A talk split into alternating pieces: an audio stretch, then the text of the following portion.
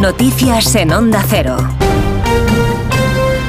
Buenos días. En Valencia, donde cuatro personas han fallecido en el incendio declarado en un edificio del barrio de Campanar, han cancelado la crida y el resto de eventos falleros programados para el fin de semana y han decretado tres días de luto oficial a partir de hoy viernes.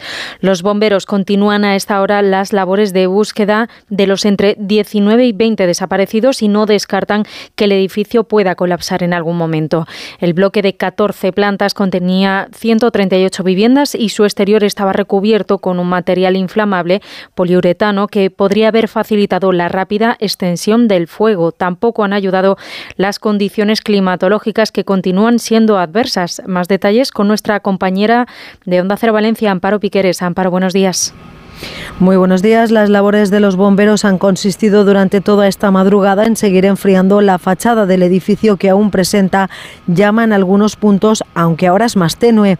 De momento no se ha podido acceder al inmueble por la seguridad de todos los operativos que trabajan en la extinción del fuego. A estas horas ha disminuido las fuertes rachas de viento y para hoy se esperan máximas de 25 kilómetros por hora. Está previsto que a las 7 de la mañana la alcaldesa de Valencia, María José Catalá, y el presidente de la, de la Generalitat, Carlos Mazón, asistan al puesto de mando avanzado que se ha instalado aquí, en las inmediaciones de la zona, y después atiendan a los medios. Gracias, Amparo. Los agricultores mantienen hoy su calendario de protestas con actos convocados en las Islas Canarias y en la provincia de León. Este jueves se concentraban en los puertos de Valencia y de Algeciras, donde en algunos momentos se han producido cargas policiales.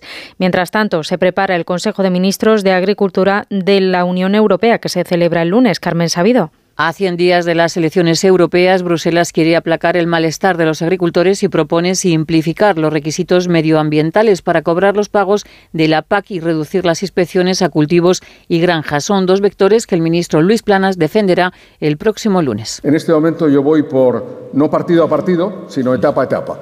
¿eh? Y la próxima etapa es lunes, Bruselas, 26 de febrero.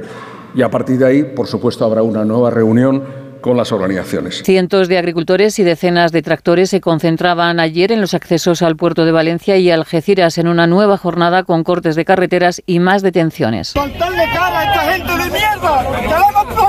cara al sistema que está podrido y tú lo sabes! En Algeciras los agricultores lanzaron frutas y hortalizas y tensión y cargas policiales también en Zaragoza. La audiencia de Barcelona ha condenado a Dani Alves a una pena de cuatro años y seis meses de prisión por delito de agresión sexual. El tribunal ha considerado probado que el exfutbolista del Barça violó a una joven de 23 años en los baños de un reservado de la discoteca Sutton de Barcelona en diciembre de 2022.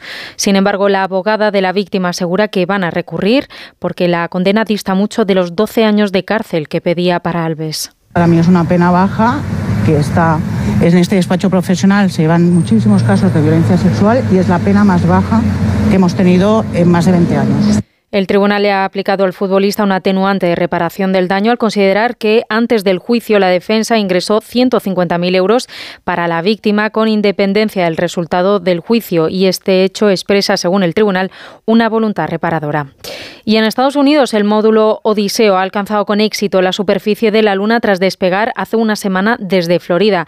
La nave es de Intuitive Machines, una empresa contratada por la NASA para llevar carga científica a la Luna está previsto que funcione en superficie durante dos semanas. Así lo celebraba el director de la NASA.